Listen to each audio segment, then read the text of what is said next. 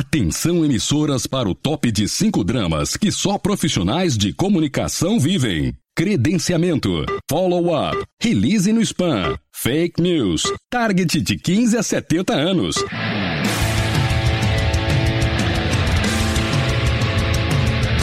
Direto do Centro de Transmissão Comunicacional, Radiofônica, Mediática, Jornalística, Programática, Holística, Multifásica, Antipolítica, Temporal, Fonética, Manacial, Informática, Monumental, Hidrostática, Universal para o centro de seu tímpano. Começa agora o podcast. O podcast do Comunix está no ar. Estamos chegando para falar das pautas que pautam a prosa entre nós profissionais de comunicação aqui do Brasil.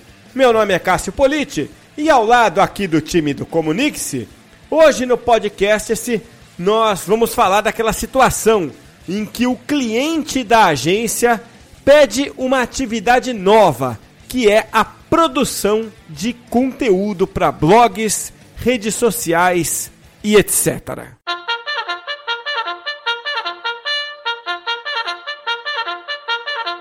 E de volta aqui no nosso podcast, a Ana Carolina Barbosa da Cabrum Conteúdos. Tudo bem com você, Carol? Tudo jóia, Cássio. Obrigada aí pelo convite. É um prazer estar de volta Não, aqui. é um prazer ter você aqui. Eu que agradeço.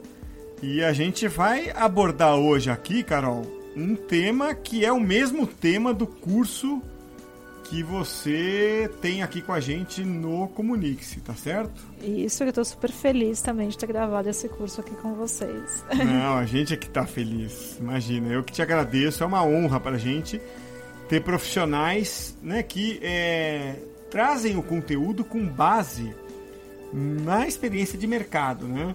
É, é claro que a, a teoria ela sempre embasa muito bem aquilo que a gente pratica, mas a nossa cultura, historicamente, aqui, Carol, desde o início dos cursos lá atrás, em 2003, é essa, né? De falar de mercado para mercado, né? Então, é, esse seu perfil, né, nesses 16 anos que a gente faz cursos aqui no Comunique-se, é que nos interessa. Cursos e podcast, né? Isso. É, então, é, é, claro, a gente é, quer também ter um pouco do embasamento teórico, mas hoje especificamente a gente quer ir direto a esse ponto que é uma dúvida principalmente de agência.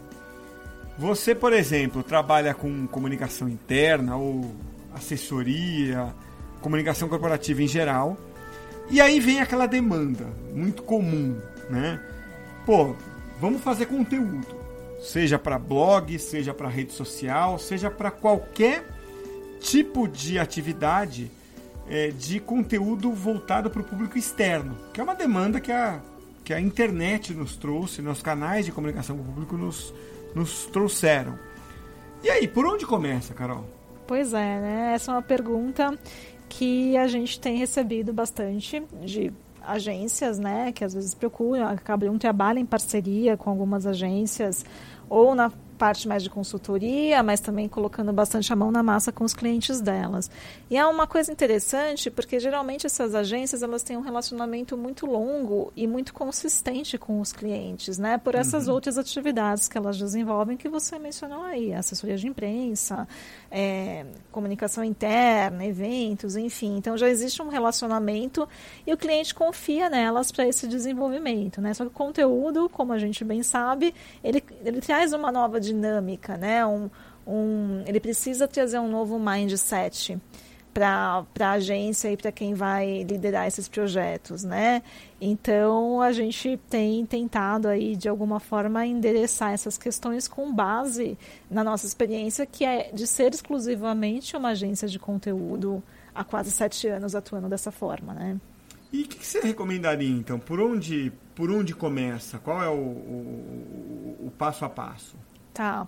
É, como eu falo lá no curso, Cássio, é, eu acho que tem alguns, alguns pontos, né? O primeiro deles, eu acho que é conduzir algumas atividades exploratórias mesmo com o cliente, né? Fazer ele refletir em cima de algumas questões que às vezes o dia a dia dele ou as outras atividades de, de comunicação não, não provocavam, não traziam esses estímulos, né?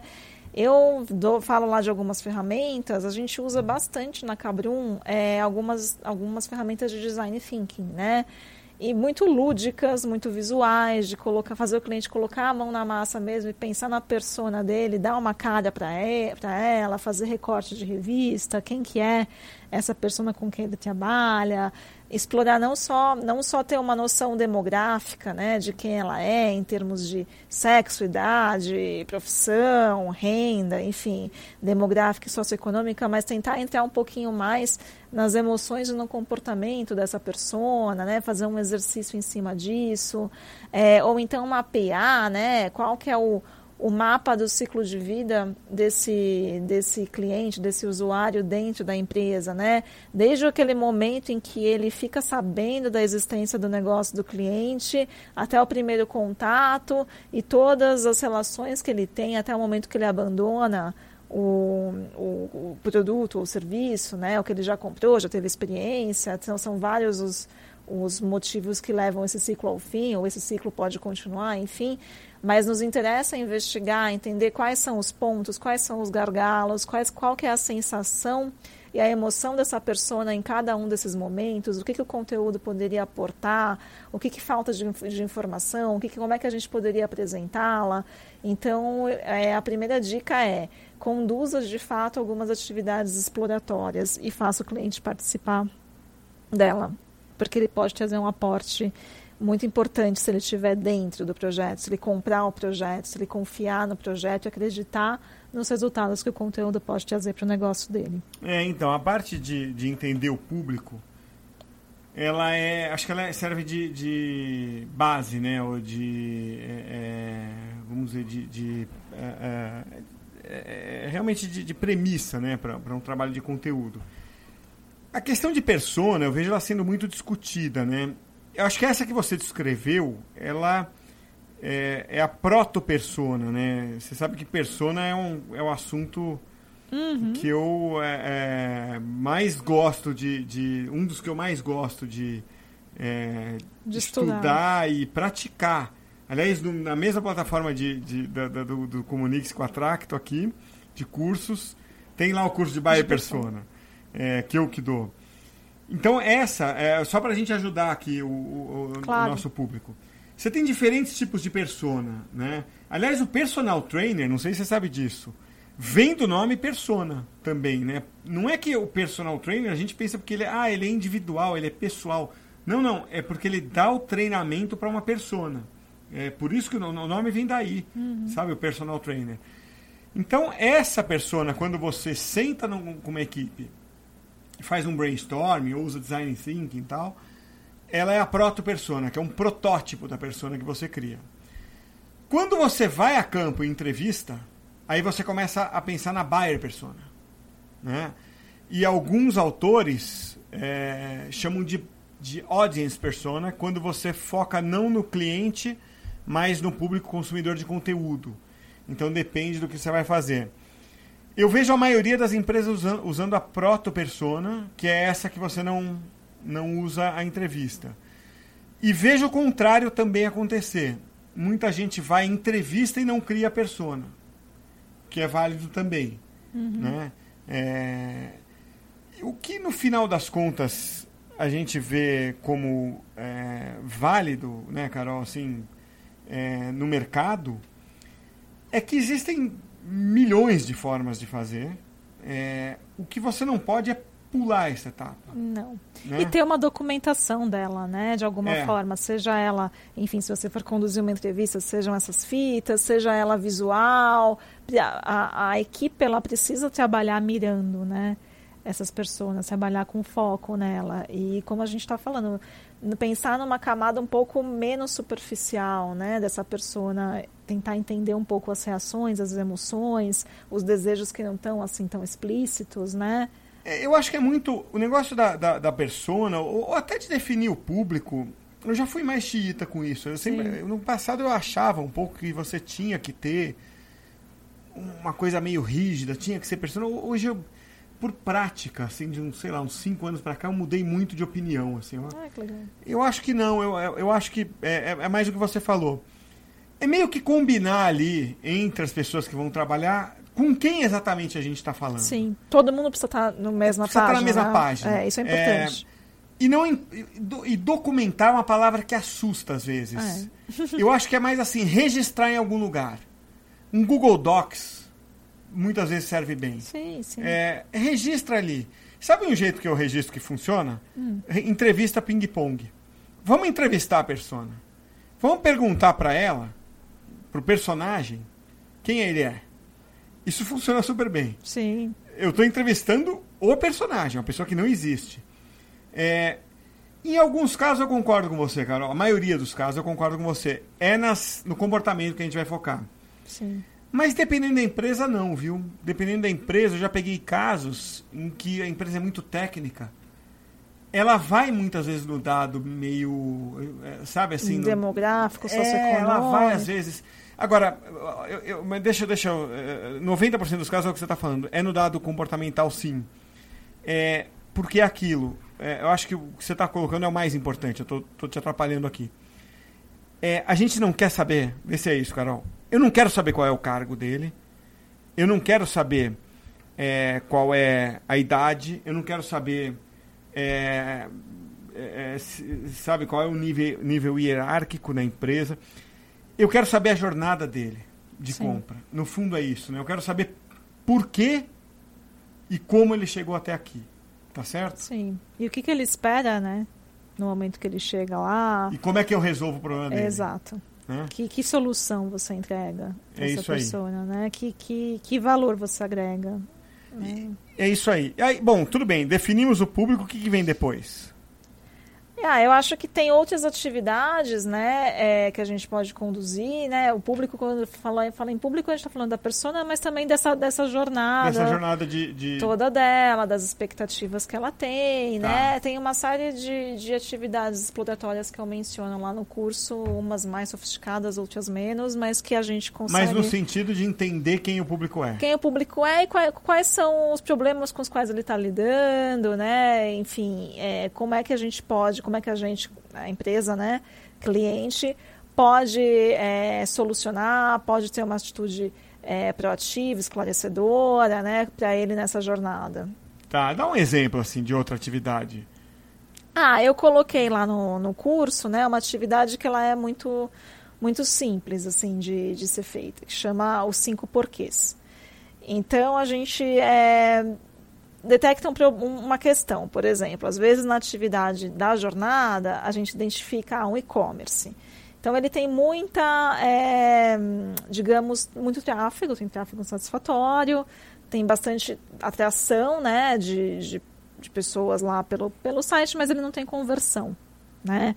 Aí a gente Aí tem um problema, é, um sinal amarelo. Tem ali. um problema, porque assim, às vezes são problemas que a gente coloca nessa questão dos levantamentos de projetos de conteúdo, mas que eles têm impacto no negócio, né, como um todo, né? Então a gente começa a pensar como é que a gente pode, é, o que, que pode ajudar na, no, na questão da conversão em si. Ah, é uma questão de navegabilidade, por quê? Ah, o, sei lá, a gente não desenvolveu na melhor plataforma, a gente não contratou a melhor equipe. Então a gente vai investigando algumas dessas questões, né? Porque assim, no final das contas, Cássio, a gente sabe que é muito legal fazer conteúdo, mas o cliente ele cobra por resultados, né? Uhum. E às vezes o resultado dele não está só exclusivamente na comunicação. Quer dizer, a maior parte das vezes não está na, na, só na comunicação, né? A comunicação é um adendo, é um plus, né? É, é a maneira como ele está é, se colocando para uma audiência. Mas se ele tem problemas estruturais muito grandes, ele precisa resolver isso dentro de casa também, né? Uhum. Então eu, eu, coloco isso, por exemplo, nas atividades exploratórias. Por exemplo, a descrição dos produtos não está atraente o suficiente, não está satisfatória. Aí você vai na técnica dos cinco porquês. É, e o conteúdo pode, de repente, entrar nessa questão. Ah, a gente precisa de descrições mais é, atraentes, mais chamativas, né?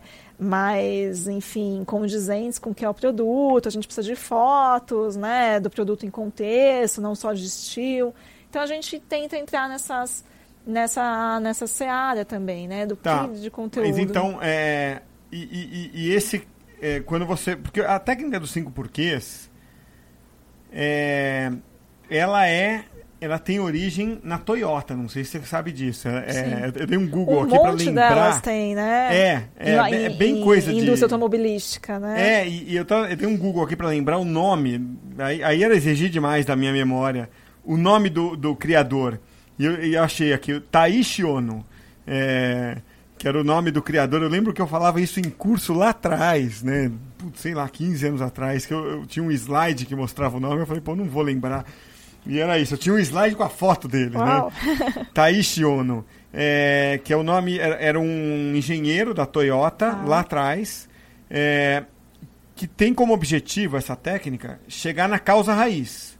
Né? Sim. É, então você pergunta cinco vezes os porquês, né? E aí você é, encontra a causa do problema. Né? Então é como você falou. Então eu tenho um- uma questão ligada ao, ao conteúdo, problema de conteúdo aqui.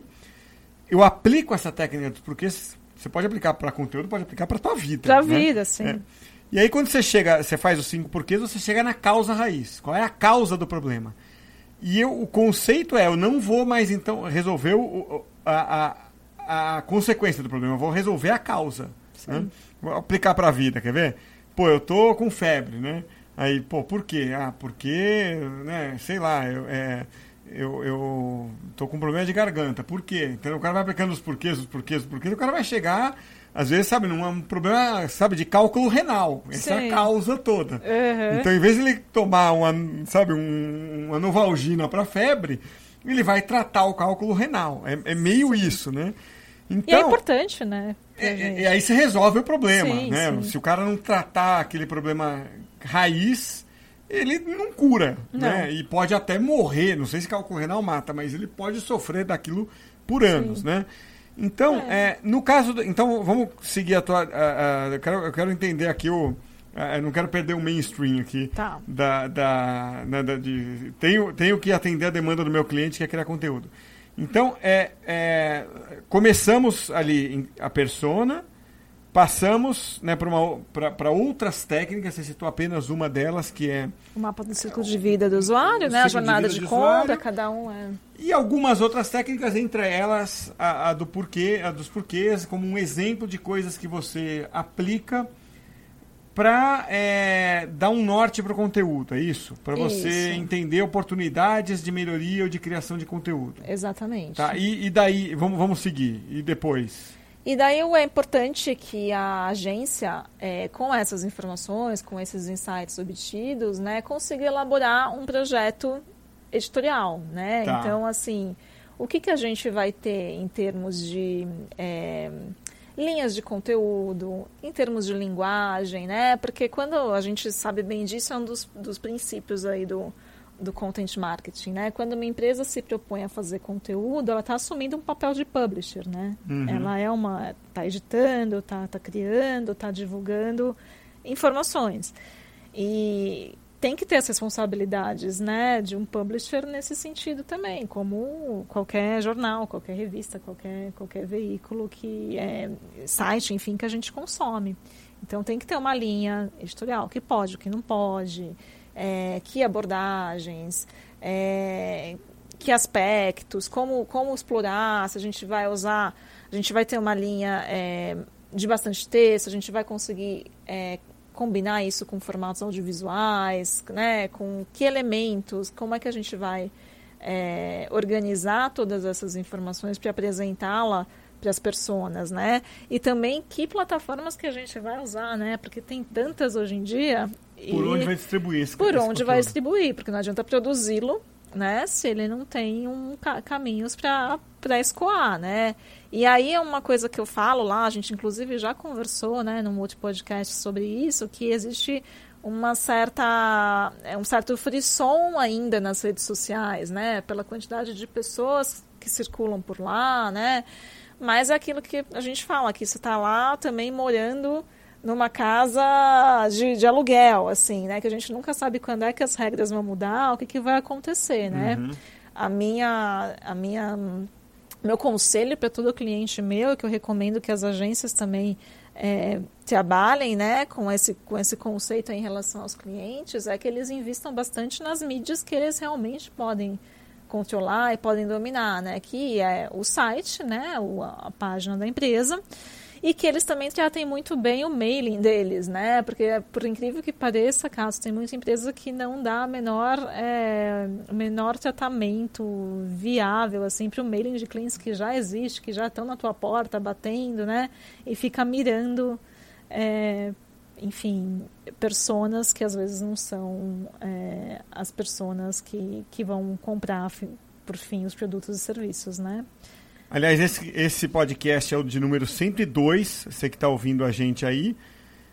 Foi publicado no dia 3 de abril, então volta lá depois e ouve é, o podcast que a Carol é, mencionou. É, tem o título Redes Sociais, Muita Sedução e Pouco Negócio. É, em que a gente fala dessa questão da distribuição de você morar, né, você construir sua casa, sua casa. em terreno alugado. Exatamente. É, então, é, essa questão da, de produzir e distribuir conteúdo, uma coisa hoje me intriga, Carol, assim, quando o cliente chega, a gente vive esse drama, né? É, é, é, a gente capricha muito na produção de conteúdo e depois disso as empresas vão descobrir a dura realidade da distribuição. Sim. Que ela é mais cara que a produção, muitas vezes, né? Sim. Né? É, é, é, essa é uma realidade é, difícil do, do, do, das empresas é, novatas nesse mundo do content marketing entenderem ou muitas vezes aceitarem, porque assim, pô, o Facebook parece ser de graça, o YouTube parece ser de graça. Você não mas paga não nada. São. Mas ele é o pay for play, né? É, completamente, né? Assim, você paga para como empresa, você paga para estar lá, né? Sim, sim, paga e paga bem, né? É o que você falou. E aí também a gente é, entra numa combinação que ela é difícil de, de dissociar, né? Uma produção de qualidade de uma distribuição é, bem feita, né? E, e, com, com os aportes que tem que ser feitos, né? Porque também não adianta você investir dinheiro em conteúdo que não não está lá se sustentando, não está parando de, parando de pé. Não adianta você produzir e não, e não escoar, né? E não, e não distribuir da melhor maneira. Então, essa vai ser sempre o, o, o calcanhar de Aquiles, assim, na, na, nos projetos de conteúdo, né? Porque o cliente ele vai ter dificuldade, inevitavelmente, de entender essa dinâmica. E depois da distribuição, tem mais alguma coisa? Tem. A gente finaliza o curso, né? É, falando sobre mensuração é aquilo que a gente sabe, né, Cássio? Assim, os clientes, é, até alguns começam a fazer o trabalho de conteúdo porque a concorrência está fazendo, né? Porque ele também quer ficar bem na fita, mas no final das contas as empresas querem é vender, querem é atrair as pessoas certas, querem que as pessoas certas interajam com o negócio delas. Então, assim, não adianta você construir todo o projeto, escolher os caminhos de distribuição, se você não está fazendo a verificação né, do quanto que isso está impactando, com quanto isso está trazendo de, de resultado para o negócio, né? Uhum. Então, é, a gente finaliza o curso falando da mensuração, que é uma parte importantíssima. É a parte que vai mexer com o cliente, é a parte que a gente vai conseguir depois ter argumentos para negociar novas estratégias com ele, né? É, enfim, é, justificar algumas possíveis mudanças, algumas mudanças necessárias, porque a gente sabe que conteúdo não é receita de bolo, né? Em lugar nenhum.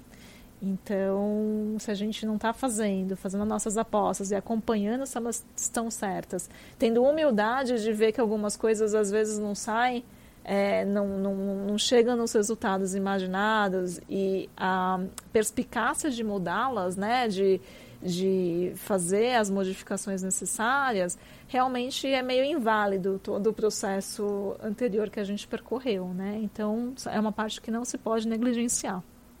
Pois é, a mensuração, Carol, é... eu, eu acho a parte mais espinhosa, né? É bem espinhosa. É, enquanto agência, né? Porque é, ela é a mais, eu diria, instável, né? Sim. O que acontece? É, existe ali um, uma, uma dificuldade é, global, não, não, é, não, é, não é nova e nem é só do Brasil, é, de relacionamento marketing-vendas. Né? É, então, o que acontece? Você produz o conteúdo, você chega é, a, com todo o trabalho de, de, de geração né, de resultados ali de marketing. E aí, é, como é que se prova ou que se mede se aquilo gerou resultado verdadeiramente? Você não sabe. Uhum. Né? E é aí que começa o conflito de mensuração. Quer dizer, em alguns casos, é, o cliente da agência sabe bem o que ele quer. Entendeu? Ah, eu tô tranquilo. Se você me gerar esse tipo de resultado, para mim tá bom. Daqui para frente eu toco com o meu comercial. Mas em outros casos, não. É, a, a, a frustração de vendas baixas ou de resultados ruins se transforma numa caça às bruxas. É, isso depende Verdade. muito da cultura e do comportamento de cada empresa, varia de empresa para empresa, né? Então, assim, é, quem é o culpado por isso? Então, empresas que não têm muito claro o mecanismo de, né, de, de, de, como as vendas são geradas, geram um problema para a agência. Né? Sim. É, então, a, assim, vê se eu estou falando bobagem. Para a agência, é muito bom quando a empresa tem clareza sobre isso e ela fala: olha, eu preciso que você me entregue tal resultado. Pode ser visualizações, pode ser leads, pode ser audiência. Daqui para frente é comigo. Por um lado, então, é muito mais estável é, o, o, a cobrança e é uma pressão mais forte, porque ela sabe o tipo de resultado que ela quer e ela, ela sabe por onde te cobrar. É, e o outro tipo de cliente, aquele que é, precisa mais de orientação. Ele é muito mais dependente de você como agência para ajudar a construir esse caminho. Por outro lado, a relação é muito mais tensa, é uma relação muito mais conflituosa, justamente porque essa cobrança ela não vai ser tão focal, mas ela vai ser muito mais emocional. Tô falando bobagem? Não, não, não tá. É... E eu acho que é isso mesmo, né? Que eu acho que é uma missão aí nossa como, como agência é, deixar essas expectativas calibradas por mais difícil que isso seja, né? A gente vai sempre lidar com alguma dificuldade nesse ponto, né? Porque, assim, existe a, o ponto de métricas que estão funcionando do ponto de vista de comunicação, que às vezes elas não necessariamente casam com o que está funcionando do ponto de vista de vendas, né? A gente, por exemplo, já trabalhou com é, eventos, né? Levar é, direcionar leads lá para a página de eventos do cliente, para comprar eventos e tal. Tinha um direcionamento surreal, as pessoas estavam muito interessadas assim no tema, atração, o conteúdo funcionou de uma forma bem interessante. Só que a conversão dos eventos muitas vezes não não acontecia. Aí são vários outros problemas que não é só a questão do conteúdo, por isso que às vezes esses negócios dos cinco porquês pode parecer bobagem, mas quando feito no começo do projeto, deixado tudo, né, tudo está na mesma página, às vezes funciona. Tinha problema de precificação, de dia que aquelas pessoas poderiam, enfim, frequentar ou não o evento. É, uma série de questões que não estão na que não são decisões exclusivamente da comunicação e não estão exclusivamente na alçada da comunicação, né? Então a gente precisa ter um olhar crítico e saber entender do ponto de vista da comunicação o que foi sucesso e tentar fazer ao máximo isso casar com, com os resultados de negócio. Mas isso é uma tarefa árdua e a resposta assim do que que funciona efetivamente para isso a resposta de 3 trilhões de dólares aí, eu diria, porque realmente é um processo de dia a dia, de trabalho, de consistência, de conversar com o cliente, mas eu acho que uma das dicas que eu dou lá no, no curso, né, uma das coisas que eu falo, você precisa conquistar a confiança desse cliente no, no processo de conteúdo. E também da equipe dele, né, porque muitas vezes muitos insights, muitas coisas muito, muita informação com a qual você vai trabalhar em forma de conteúdo vem deles, né? Então, quanto mais sintonia existe entre todo mundo, melhor, né? Claro que é difícil chegar nesse grau de, de perfeição que eu estou descrevendo aqui, mas a gente tem que almejar sempre isso. Carol, nem vou te pedir o takeaway, você deu. Eu toquei a buzina aqui é, sem você esperar, porque você, sem querer você deu o takeaway, você resumiu aí a ópera. É, eu falei, ah, não vou nem pedir, porque você repetir o que você acabou de falar, você, você fechou, você deu o resumo aí. Ai, que bom. Então, é, é não saberia nem o que te perguntar, né? É, e para a gente fechar aqui, eu me despedir de você, eu quero dizer que é legal, porque é, você vê só, a gente é, não bateu os conteúdos antes, a gente nunca a gente sentou para discutir a sua metodologia ou a minha, a gente acho que simplesmente saiu fazendo. Não é? Você tem uma atividade na Cabrum que é de agência, eu tenho uma atividade na Tracto que é de é, consultoria, agora a gente migrando para software, né? É, é, você atendendo sempre empresas é, de portes variados, a gente atendeu muito mais empresas multinacionais. Uhum. E pela prática, você chegou em etapas é, que, grosso modo, são muito parecidas com a minha. Sim. Com as minhas, né? Assim, é, é... E se você parar para olhar, alguns gringos que estão me vindo à cabeça aqui, o, o Michiel Schoenhoven, que é um grande amigo meu, holandês. É, a gente fez um projeto juntos aqui com o Instituto Ayrton Senna uma vez. É, e, e, ele hoje trabalha com o DJ Hardwell lá em Amsterdã. A gente fez a mesma. Uma vez, quando a gente trabalhou juntos no projeto, a gente falou: Cara, que coisa impressionante, você tem um, um, um passo a passo parecido com o meu também. No fim, a gente percebe o seguinte: essas etapas né, de você entender objetivos, público, produção de conteúdo, distribuição de conteúdo e mensuração são meio que naturais de quem põe a mão na massa, né? Sim. Porque acaba sendo assim a estrutura. Ainda que você vá num, numa empresa ou outra, você às vezes inverte um pouco essa ordem, porque Sim. a situação demanda. Mas é engraçado como, né, assim... O fluxo é, o é fluxo é quase é esse, mesmo. É. é porque a, na, a teoria pode não ser essa, mas a prática nos leva e a isso. E as né? dificuldades, né? os principais pontos de conflito também são os mesmos, invariavelmente, né? A gente chora, a gente chora. Os, a, a, gente chora as, as mesmas mortes, né? Exato, exato. A gente, a gente lamenta as mesmas coisas aqui, é impressionante. Acho que a gente nunca parou para para sentar e, e, lamentar juntos aqui. Exato. Mas eu acho que as nossas lamentações. A gente escrever um texto juntos sobre ah, isso. Ah, nossa, sim. Você sabe que é, eu testo às vezes o.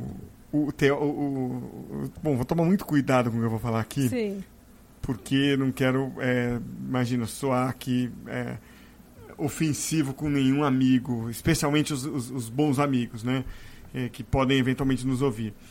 Mas existe, a gente sabe disso, é, dois perfis assim que o americano tem até nome para isso, que é o doer, que é o fazedor. Você é uma fazedora. Sim. Eu me considero um fazedor. É o cara que efetivamente põe a mão na massa e, e tem dramas para chorar. E tem o eles chamam de speaker, né, que é o palestrante ou booker, né, que é o cara que fala e não faz muito. Eu não vejo nenhum problema do cara ser palestrante. É. Né? É, mas eu entendo qual é a crítica. É que às vezes o cara é apenas um palestrante ou um escritor e ele mente que é um doer. Né? Então é isso que incomoda um pouco. Porque quando o cara vai lá e se assume, não, eu sou um teórico, não tem nada de errado. Não, não é? Aliás, os insights mais brilhantes, se você for ver, vêm justamente dos, dos, dos, dos palestrantes.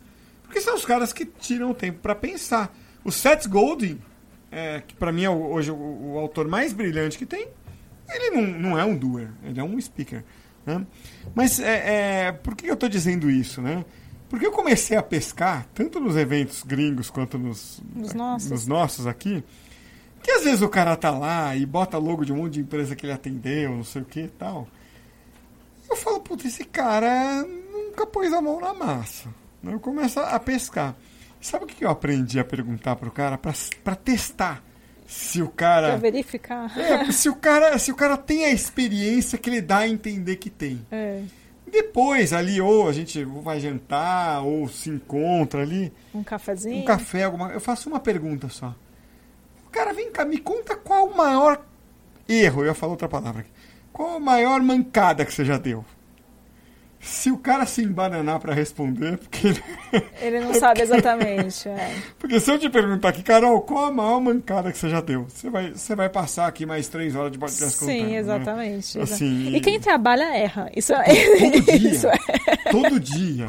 Hoje Exatamente, de manhã, exatamente. provavelmente nós dois dão alguma mancada. Exatamente. E, e, quem tá ouvindo a gente também. Sim, entendeu? sim. Todo, toda semana, vai para não exagerar, mas toda semana você leva uma para casa. Sim. Assim, puta, eu não devia ter feito isso, entendeu? E é assim que a gente cresce. Então, é, é nessa coisa do, né, do, do sabe, de, de, de você é, é, sacar isso, assim, de, de é, quem é uma dica para todo mundo aí. Sim. Quem é o speaker, quem é o doer, faz essa perguntinha aí, né? É, de, de, qual, qual o maior erro que você já cometeu? É, geralmente os depoimentos dos doers eles são muito genuínos, né?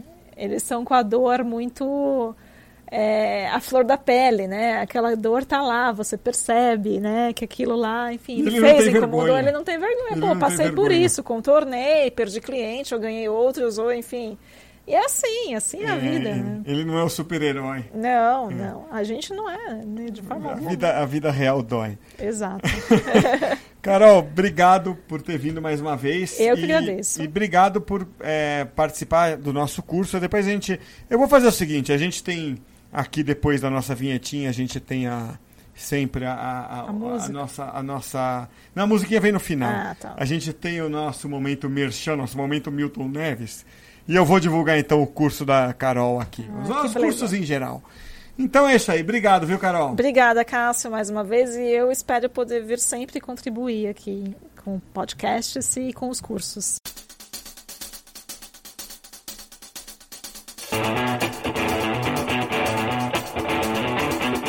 Agora eu tenho um recado aqui para você. Eu sei que você que trabalha com comunicação corporativa faz de tudo e faz também a comunicação com os jornalistas. E aí você provavelmente tem dificuldade para manter o mailing de imprensa atualizado. E o Comunique-se tem essa funcionalidade para você. E aí você só precisa contratar o Worker, que é uma das nossas funcionalidades mais importantes e mais completas do mercado. Você contrata o Worker e consegue conversar com todo o mercado de jornalistas. Para isso, Basta você acessar comunique-se.com.br barra comunicação corporativa. E aí você vai encontrar os nossos especialistas que vão explicar para você como funciona esse contato constante com os jornalistas brasileiros. Então acessa lá comunique-se.com.br barra comunicação corporativa, lembrando que esse comunicação corporativa é escrito daquele jeito web, né? Sem ser cedilha, sem tio e no lugar do espaço é um tracinho. Então, anota aí, comunique-se.com.br barra comunicação corporativa.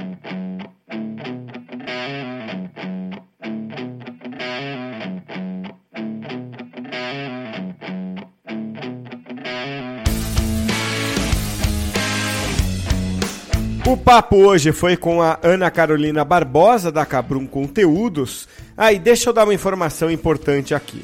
Podcast se está indo no ar no dia 5 de junho de 2019 e o curso da Ana Carolina, a que ela se referiu, não está no ar ainda, tá bom? Ela foi, gra foi gravado no mesmo dia do podcast, mas o curso não foi pro ar ainda. Deve ir em julho ou agosto de 2019, tá? Que os cursos são gravados, né? Então, só para você não entrar eventualmente no site dos cursos do Comunique-se com a Tracto, procurar o curso e não encontrar. Tá? O curso da Ana Carolina está programado, mas não foi ao ar ainda e certamente vai ao ar. Agora, deixa eu finalizar aqui o podcast de hoje com essa música que você está ouvindo de fundo, que tem uma história muito divertida por trás. Seguinte, a gente tem o nosso grupo do podcast no WhatsApp, né? E o Rodrigo Azevedo estava passando ali pela rua do escritório aqui do Comunique-se em São Paulo e viu uma, um cartaz colado no poste em que estava escrito o seguinte: O amor é bicho solto. Ouça Tai Veroto e tinha ali os endereços de um músico, né? No Spotify, no Google Play, no Deezer e alguns outros é, players, né? De, de, de mobile, né?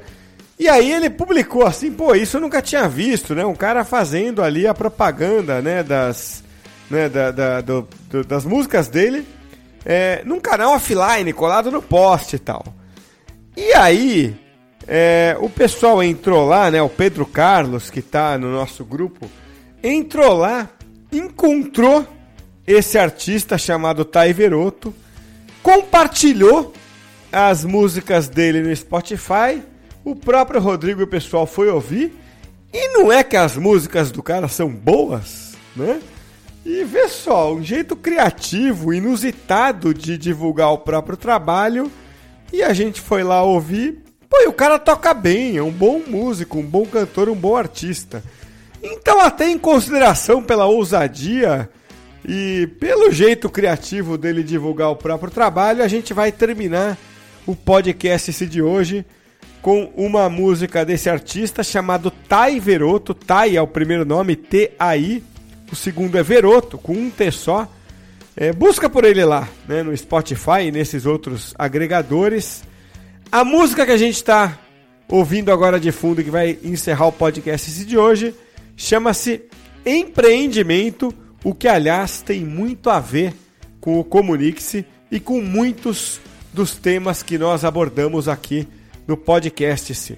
Então é com Tai Veroto, esse artista que está buscando aí um lugar ao sol, que a gente encerra o podcast esse de hoje. Até a próxima, fui! O tempo veio agora clareou. Abra sua empresa, a gente vai lucrar de balde e todos vão seguir. O impossível é só questão de ter o bolso grande e duas mãos fortes pra puxar uns tapetes. Eu vou empreender e vou comprar um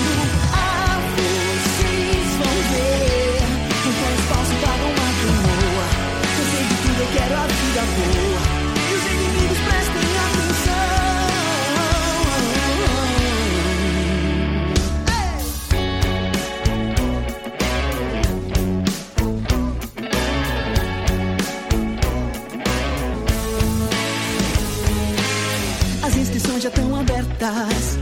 Gente vai bater a meta. O workshop do sucesso vai ser um sucesso, vai ser um sucesso, tem que ser um sucesso na vibe alto astral. Palestra motivacional e coisa e tal. Quero o pacote completo e duas mãos fortes pra puxar uns tapetes. Eu vou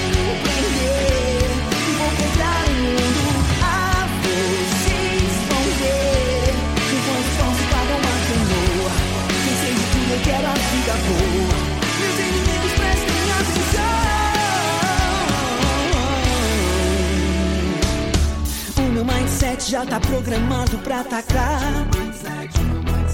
O budget é alto, case é certo, o job vai rolar. Se tá sem gás, dá lugar por detrás, nenhum direito a mais. A fila anda, meu amor. Seu deadline, infelizmente, chegou. Eu vou